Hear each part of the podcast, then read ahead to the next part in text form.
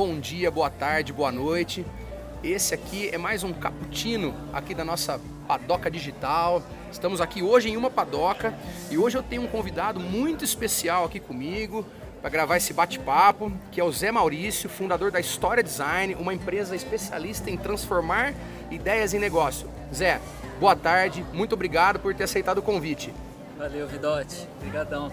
Legal. Zé, fala um pouquinho de você, né, da sua história, é, como que você chegou na criação da História Design. Dá um, um, um overview aí pro pessoal aí que está nos ouvindo agora. Legal. Vou passar um panorama geral, então. É, basicamente, minha formação é design, design gráfico, né? Na época ainda era desenho industrial, né? Que a, que a universidade chamava. Pois é, isso. Então ela é um misto de uma área que ela tem alguns aspectos de engenharia aí, então tem um aspecto racional para ser Legal. trabalhado e tem a parte criativa, que vem das belas artes e toda, toda essa história que tem por trás dessa área. Então, basicamente, nessa trajetória aí, é, eu me especializei em design gráfico, né, que é a parte que no Brasil a maioria dos profissionais acabam caindo para a área de comunicação e a área de comunicação empresarial na maioria exato, das vezes. exato. Então ali você já começa a ter contato com os bastidores de empresa, com o linguajar de negócios. Então quando eu comecei a, a, a trabalhar nessa área já há uns é, 10 anos atrás aí, eu já fui me familiarizando com todo o linguajar de negócios, todas as necessidades que o empresário brasileiro tinha é, e também por desafios de parceiros que trabalharam comigo e tanto com os meus desafios de ver gente hiper talentosa que já queria empreender desde o começo, que tinha aquela gana é, e vendo como que os caras faziam para conseguir de fato empreender Legal, e quem não, legal. quem não conseguia também.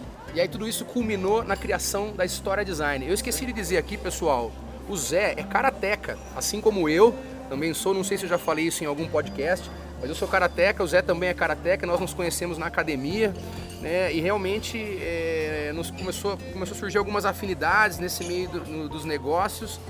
E o karatê também nos traz algumas situações que a gente pode trazer para o mundo do negócio, mas a gente já fala disso um pouquinho, né? Aqui, a Padoca Digital, para quem está nos ouvindo pela primeira vez ou ainda não, não nos conhece, é uma geração de conteúdo para o empreendedor, para o mundo corporativo de maneira geral, né? Zé, eu falei um pouquinho no último expresso que eu gravei sobre algumas competências necessárias para a criação de um novo negócio. Quando a pessoa tem aquele start, é, devo empreender, fazer um- um- uma empresa, devo empreender, como é que eu devo. é, esse processo decisório, como é que deve ser na minha cabeça, né?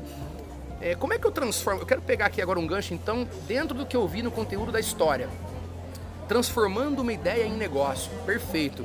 Como é que eu transformo essa ideia em negócio? Que dicas que você pode dar para quem está querendo empreender, para quem tem essa dúvida? É, como começar? Qual que é a, a métrica desse processo decisório? Primeiro de tudo, eu acho que a maioria das pessoas tem esse comichão. Alguma hora vai ter, né? Aquela Vai ter, coçada ter. de falar, puta que pariu, será que essa ideia não, não vira? Será que eu não tô perdendo tempo, né? De estar aqui no meu, no meu trabalho. É, você vê o seu chefe prosperando, você vê outras empresas prosperando e você também. quero isso tem mim também, né? Eu também quero isso pra mim, por que, que eu não posso, né? Então essa coceira vai surgir em todo mundo em alguma hora, em algum momento da vida. E muita gente acaba engavetando essa ideia, né? Porque, que nem você mesmo mencionou na, na sua pílula e última de, de conhecimento, Pois é. uhum. você acaba fazendo um plano de negócio, ou faz um cálculozinho básico ali, e às vezes vê que não tem mercado, ou às vezes vê que alguém já fez a ideia, a ideia parecia que era genial naquele momento, só que depois você foi dar uma pesquisada melhor. Já tem um monte de gente fazendo a mesma coisa. Já tem um monte de gente fazendo a mesma coisa. Você vê que tem gente tentando fazer a mesma coisa, tá apanhando muito ainda.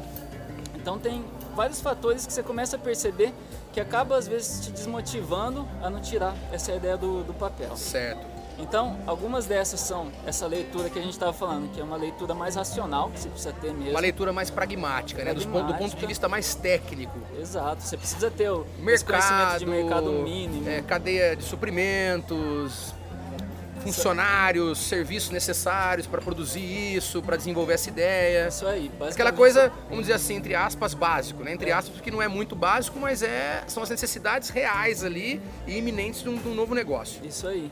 E aí eu acho que, até para fazer um link, que, que eu acho que foi uma coisa que pegou muito na minha jornada de, de empreender, né? Que é uma coisa que é muito diferente para quando você está trabalhando como empregado. aquela questão de que não tem mais muito para onde olhar ou não tem muito uma referência direta, que nem o chefe era a sua referência, às vezes para falar o que, que, você vai ter que fazer na hora que você acordou no outro dia. Isso é interessante. E isso, isso pega, cara. Pega, isso pega, pega. pra caramba. É. Porque é, tem As pessoas têm necessidade de ter essa referência, né? A gente tem essa necessidade, isso daí você pega até de psicologia, isso daí é, é transferência freudiana básica, sabe? A gente tem essa coisa de ter a referência de quem nos guia, né? O pai, a mãe, o chefe e tal. E quando a gente perde isso daí, a gente fica um pouco no escuro, até porque na nossa capacitação, na nossa formação normal, né? Eu acredito que em vários lugares do mundo, mas no Brasil a gente vê muito isso. A gente é formado para sair e trabalhar no emprego, tal. Não tem essa formação de você ser um empreendedor, não tem essa coisa de motivar você a criar essa autonomia, a se emancipar e a empreender de fato, né? Então daí começa a dar alguns brancos na hora que você vai, porque você não tem essa. Você não treinou muito isso. nós não, nós não tá fomos preparados para empreender. É isso aí, basicamente é, é isso. A nossa não... cultura sempre nos remeteu a ser um funcionário, né? É. Alguém vai empreender, você vai trabalhar para essa pessoa. Não tente mudar isso, porque é. isso aí é o seu destino. Isso é reflexo da, da estrutura básica da nossa educação, né? Porque você pega é, a própria estrutura que a gente tem hoje de educação ainda, ela está muito moldada no modelo industrial ainda, né? Todos os outros modelos já estão evoluindo, o modelo empresarial já está flertando com inovação, já faz uma, um, um, bom tempo aí. Vários outros status já estão um pouco na frente disso. E por incrível que pareça, a educação, que é o mais principal, ainda está muito enraizada no modelo industrial. E o modelo industrial preparava a gente para ser operário. A própria questão das filas, das cadeiras, de ter a pessoa ali na frente comandando a série né, de, de, de, produção. Então tem todo um paralelo com o próprio desenho da educação tradicional com o modelo industrial. Isso daí vira um branco, um bloqueio enorme na hora que a gente fala e agora, sou eu e o mundo. O que, que eu é, faço? É, não tem mais o professor lá na frente, não tem mais a matéria certinha para eu seguir, como que eu faço agora? Excelente, Zé. E quando a gente fala nessas habilidades o empreendedor tem que ter, ou que a pessoa que quer empreender tem que ter. Quais são essas habilidades? O que, que essa pessoa tem que tentar desenvolver e buscar para que esse branco não ocorra? Para que quando ela for desenvolver, transformar essa ideia em negócio, ela tenha uma chance maior de ter sucesso. E garantia não existe no mundo empreendedor sim, também, né? Sim. Mas a gente pode tentar direcionar para que a gente tenha um, um, fator maior aí de sucesso. É isso aí, é, um, é uma grande arte da gente jogar com o acaso, né? No exato, final, exato. de empreender, né? Perfeito. Porque são fatores que fogem totalmente do nosso controle também. E a gente tem algumas saídas, ou que nem você estava falando, que habilidades que a gente pode colocar em prática ou exercer mais para conseguir minimizar esse jogo que a gente faz com o acaso na hora que a gente está empreendendo, porque são fatores N assim que fogem totalmente do nosso controle. O primeiro de todos, ele tem um link direto com o que a gente estava falando, essa questão de não ter mais para a gente olhar, não tem mais alguém que dá o guia, é você com o mundo ali, de repente. É o que tem se falado tanto em empreendedorismo hoje de propósito. Propósito parece. Empreendedorismo de propósito. É, é. Legal. E essa questão do, do, do propósito é, tá virando até um pouco. É, eu até brinco em termos de falar que o propósito está sendo é, comercializado, ele já virou um termo de marketing já. Porque ele parece que é uma coisa hiper necessária, eu preciso ter o propósito, sabe? Mas ele está virando muito aquela questão da missão, visão, valores, que o mundo corporativo já, já passou um pouco essa fase. E é um tá modelo tá um pouco ultrapassado para é. hoje em dia, né? Se a gente for Exato. olhar. Porque ele acaba ficando um pouco abstrato e alguma coisa, ah, eu preciso ter o propósito só. Então, o meu propósito é ajudar as pessoas a construir um mundo melhor. Estou chutando uma coisa Legal, bem claro, abstrata, mas poderia ser por aí tem muita questão de que você não consegue desenvolver isso a fundo, você não consegue fazer uma leitura do que você quer realmente fazer no mundo, e você acaba meio que dando um Ctrl-C, Ctrl-V no propósito de outras empresas ou alguém que já está fazendo um trabalho legal no mundo ou no mercado. Você acaba pegando uma, um propósito de uma empresa que às vezes é de um setor que não é o seu, é de um setor análogo, adapta aquilo ali e fala, meu, é mais ou menos isso que eu quero também, acho que encaixa o que a gente está querendo e vamos embora.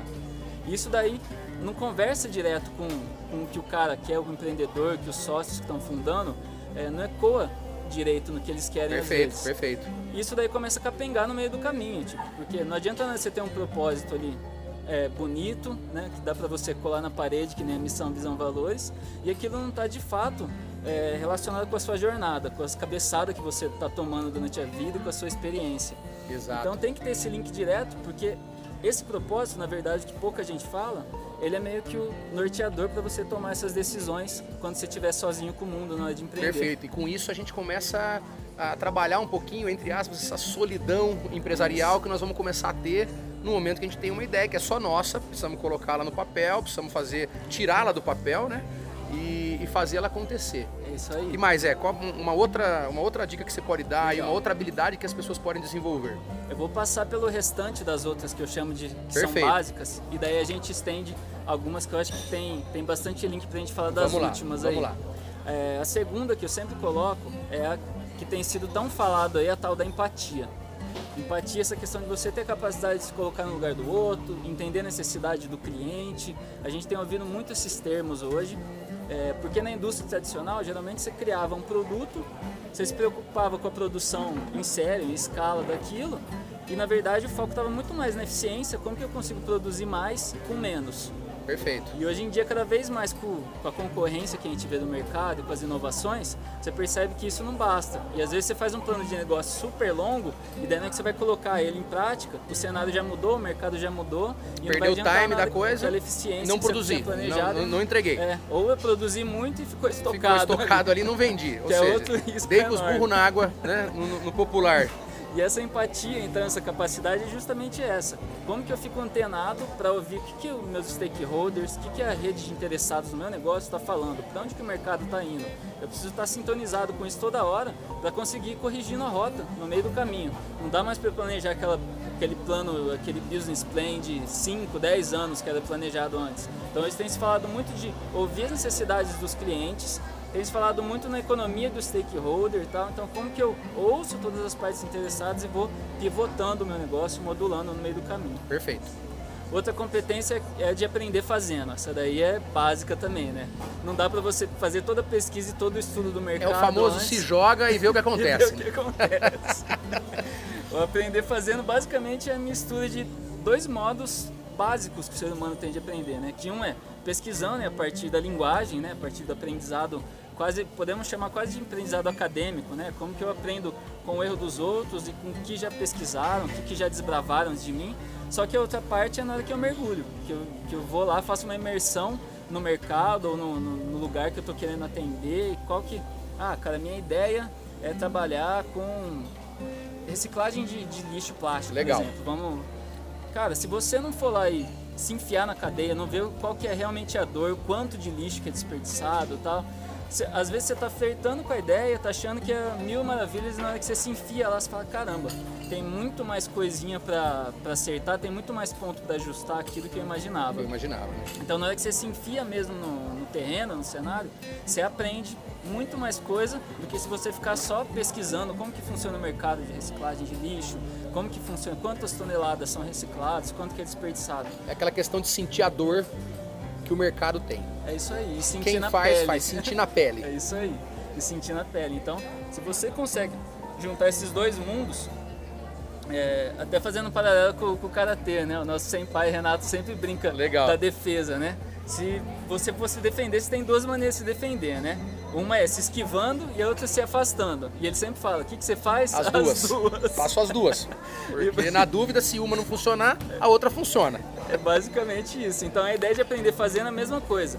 Você tem duas maneiras de aprender, ou se enfiando em tudo que já escreveram, tudo que já publicaram sobre o seu mercado, e a outra é se enfiar lá no meio. O que, que você faz? As duas, é a mesma coisa. As Você duas. precisar dos dois caminhos. Muito interessante isso, Zé, porque às vezes a gente escuta muitas pessoas falarem: Poxa, mas eu já estudei muito sobre esse negócio, tenho total domínio dele, eu sei que é bom. Mas a pessoa não tem a prática, né? Ela não tem realmente, ela não sabe como que isso funciona na prática. É isso isso pode dar errado. É, é um mal, às vezes, da, da gente que se capacitou muito, de gente que já fez faculdades ótimas, só que acaba ficando muito dentro do escritório só.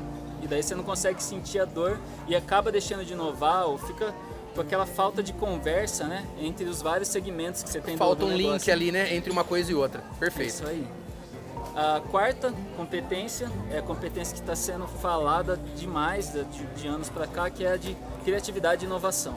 Então essa Ótimo. como que eu consigo sempre me renovar, como que eu estou porque você vê como que elas conversam, né, as competências. Eu falei de, de ouvir o cliente, de ouvir os stakeholders, para ficar atento, para poder sempre ir pivotando e mudando o negócio no meio do caminho. Legal. Inclusive, Zé, desculpa te interromper, já te interrompendo, uhum. inovação já foi tema de um Padoca Digital, está lá nas redes, pode procurar quem está nos ouvindo, tá? Já foi tema, foi um bate-papo muito legal. Eu, Márcio o Thiago falamos bastante sobre inovação. E vamos continuar falando, porque isso daí é uma coisa muito interessante. Zé, inovação. É... Que bicho é esse, hein? Parece um baita bicho, né? Todo mas, mundo verdade, fala, mas ninguém sabe cuidar. É. Como é que funciona é. isso? Tem, um, tem uma questão legal para a gente colocar, já que a gente está falando um pouco da origem, né? Do que, que é na essência inovação.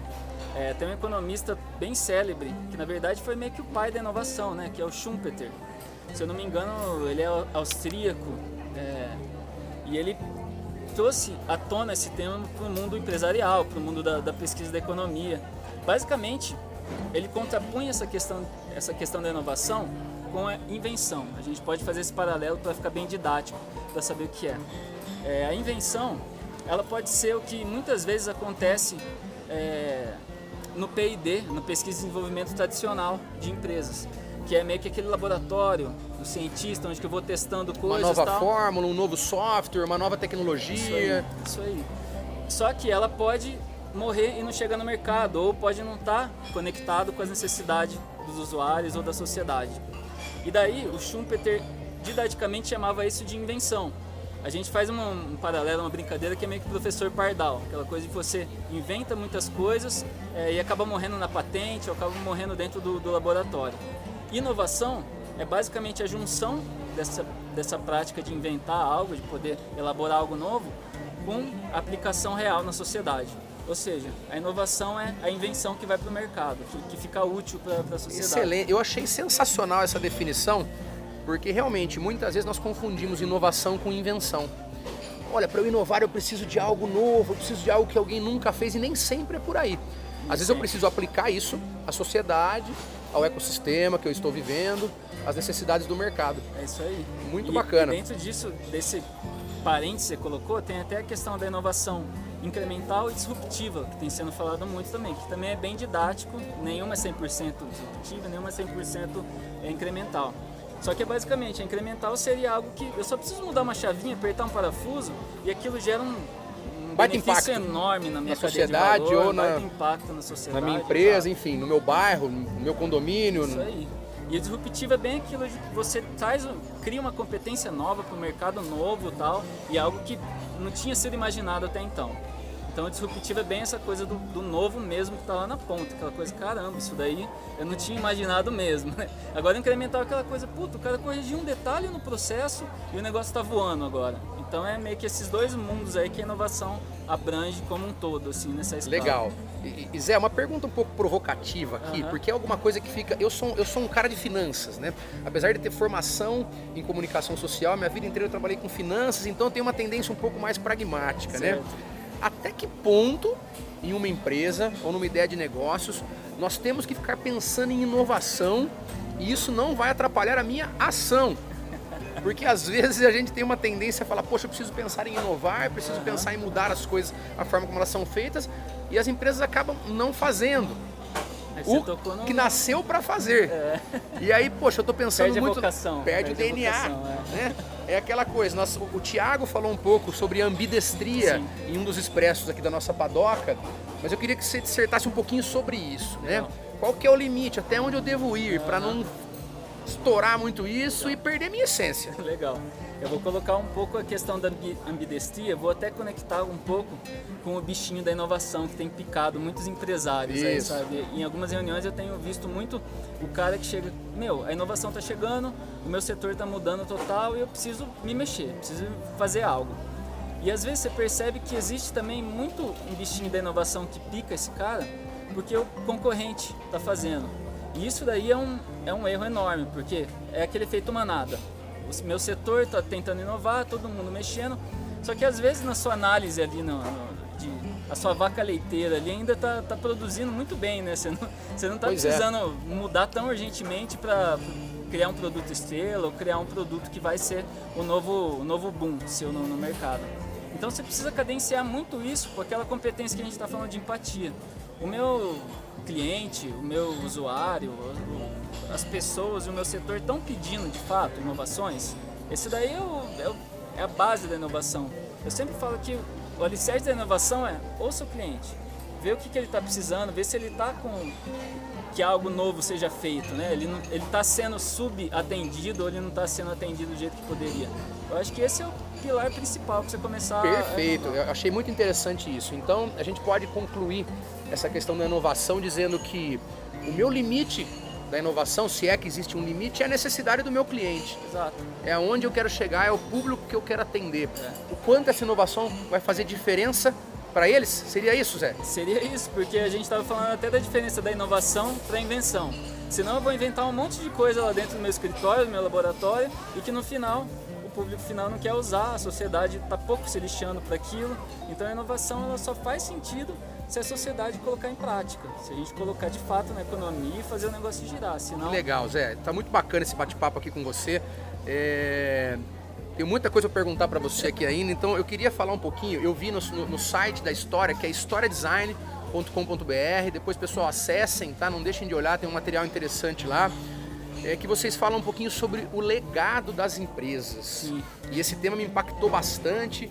Eu tenho hoje três empresas, né? E eu sempre me pergunto qual é o legado que eu quero que essas empresas deixem para a sociedade, para minha filha, para minha cidade, para o planeta em geral, né? E isso deve ser uma dor que muito empreendedor tem, Sim. ou até mesmo muito profissional tem. Qual que é o meu legado, né? Chega a ser angustiante nós pensarmos nisso, né? Legado, uma palavra forte, tudo mais. Fala um pouquinho disso, Zé. Como é que nós temos que encarar essa questão do legado das empresas? Como é que você enxerga isso? Eu vou começar respondendo, fazendo até um, um paralelo Rafael Petri, que é o CEO, fundador da Bandtech, Universidade é, lá de São Paulo. Inclusive, eu recomendo para quem não conhece, para quem é interessado em tecnologia ou está pensando em se formar aí, é sensacional a universidade, um modelo totalmente disruptivo. E ele é um dos caras que levanta essa bandeira do, do que, que é o empreendedorismo de impacto, de fato, né? Ele construiu o modelo de universidade dele todo pensado nisso. E ele dá um exemplo muito legal vamos tentar usar alguns clichês que fica mais fácil de, da gente deixar didático. Né? Ótimo. O exemplo que ele fala é do cara do mercado financeiro que está entrando na sua crise dos 50 anos ali, dos 40, 50 anos. Que é aquele cara que ele já está com uma puta renda, ele conseguiu é, recurso para tudo que se imaginar em termos de, de família, né, em termos do, do que está dentro do microcosmo dele ali. E de repente começa a dar aquela coceira nele de falar, cara, o que, que eu fiz de fato pro, pro, pro bem maior, né? A não ser trabalhar super bem, ganhar minha grana e conseguir formar meus filhos e não sei o que. E daí nessa coceira toda, é, o Rafael Petri começa a provocar que vai começar a rolar uma onda cada vez maior agora de empresários que começa a falar, cara, o que, que eu faço com esse capital? Eu vou fazer algo tipo, eu vou ir pro lado que nem os americanos fazem muito bem, tipo Bill Gates, né, que é pro lado da filantropia, beleza, isso daí é efetivo, até que ponto que eu vou doar o dinheiro para uma organização e, e aquilo vai estar relacionado de fato máximo de impacto que eu quero gerar? Ou não seria mais interessante eu começar já a modelar e usar a inovação para isso na minha empresa, para pensar, cara, como que eu consigo ampliar e usar minha competência também para gerar impacto, e não só meu, os recursos que eu conquistei, o recurso financeiro. Então, o exemplo que ele usa é, por exemplo, imagina um cara que é de construtora, que veio do mercado de construtora a vida toda. Em vez do cara simplesmente pegar um montante do capital dele e tentar aportar é, como filantropia numa determinada etapa da vida, ele poderia começar a estruturar é, algumas spin-offs ou algumas empresas afiliadas do, da marca dele e começar a capacitar algumas pessoas para criar linhas de construção de baixa renda, por exemplo. Seria uma saída extremamente interessante, né, dele uma usar sacada. o skill dele é, tem tudo a ver com aquilo que a gente falou do, do, empreendedorismo, porque você tem uma coisa rara que você conquistou ali com anos, né? Que é fornecedores que você desenvolveu, todos os clientes, o mercado que você desbravou ali, né? E você continuar utilizando isso que está pulsando ali de uma maneira inteligente, é, um, é uma maneira bem mais interessante às vezes de você. Projetar impacto do que simplesmente pegar aquele montante, ou sei lá, 10% que você é, tem de lucro e tentar doar para uma. E, e, com isso efetivamente deixar um legado. E com isso de fato. Um, um legado um de legado. transformação numa sociedade ou em um determinado ecossistema que a gente está inserido. Você usando sua competência, né? o que, que você aprendeu, o que, que você dedicou durante anos para ensinar outras pessoas que não têm acesso àquele conhecimento, não têm acesso àquele mercado e vão usar isso para ganhar vida, né? Então são, são saídas aí que vão começar a pular cada vez mais aí na cabeça do, do empresário. Ótimos, é muito legal, tá muito bacana esse papo aqui. É, eu queria que você deixasse agora para a gente começar a finalizar esse cappuccino que já estendeu um pouquinho o tempo, porque tá excelente. O Zé é uma pessoa nota 10, tem um conteúdo muito bom para partilhar com vocês. É, queria que vamos falar em dicas, né? O pessoal que nos ouve sempre pede algumas dicas. Poxa, então eu quero começar a empreender, estou começando, tenho uma ideia. Em linhas gerais, rapidamente, dá algumas dicas para esse pessoal. Tem uma ideia na cabeça, não sabe como tirar do papel e está precisando de ajuda. Legal. Eu vou começar então fazendo o link de novo com a pílula que você deixou pra gente aí. Planinho de negócio básicos. Dá uma olhada no, no mercado, vê essa questão de o quanto você entende e domina do mercado. Esse Entra é no site do Sebrae, pega uma planilha de plano de negócio Isso. ou outros modelos que tem por aí. Essas pontas aí são essenciais para você olhar. Outra coisa, você precisa ter diferenciais. Então uma coisa que conta muito é dá uma olhada no mercado em geral, no seu setor, vê que empresas que estão fazendo algo que você está pensando de repente, se já não tem alguém fazendo algo muito bem e que não vai sobrar muito espaço para você no mercado, ou se estão fazendo o que você está imaginando, mas está mal atendido ainda, e aí isso vai te trazer oportunidade para avançar com a ideia. Então fazer essa olhadinha básica, dá, essa leitura de cenário, concorrência e benchmark que a gente fala. Quem são os concorrentes e que tipos de, de setores ou empresas que eu posso me inspirar também para produzir um, produzir um trabalho diferente. E daí depois a outra dica que eu, que eu deixo é o que eu, é o que eu falo que é o recurso que todo empreendedor tem, qualquer um que estiver começando tem, e ele é o recurso essencial para você começar a sua jornada. É, tem uma indiana de Harvard que ela criou um termo que chama effectuation, e é um termo que ficou bem consagrado no meio do empreendedorismo para falar sobre como funciona o processo de decisão ou como que funciona é, a mentalidade do empreendedor. E ela fala que o empreendedor sempre parte de três recursos básicos. Esses recursos são quem eu sou, o que eu conheço e quem eu conheço. Então é um triângulozinho básico aí que fala, meu, qual que é a sua história? O que você acredita? Qual que é o seu propósito? Né? Esse é um puta diferencial que você tem, é meio que a sua bagagem. Que, que eu conheço? Conversa muito com, com isso que você traz. Deixa eu olhar meu setor, deixa eu olhar meu mercado. Eu entendo mesmo, já desenvolvi um pouco de fornecedor, eu desenvolvi um pouco de. Tem clientes em potencial já que eu vou conseguir vender amanhã se eu virar um negócio. E depois, de novo, conversando com isso, quem eu conheço? Quem que vai poder ser meus, minha principal rede inicial ali? Para quem, quem vai ser o primeiro cara que eu vou vender? Quem que pode ser talvez meu primeiro sócio ali, o primeiro parceiro de negócio? Quem que vão ser meus primeiros fornecedores?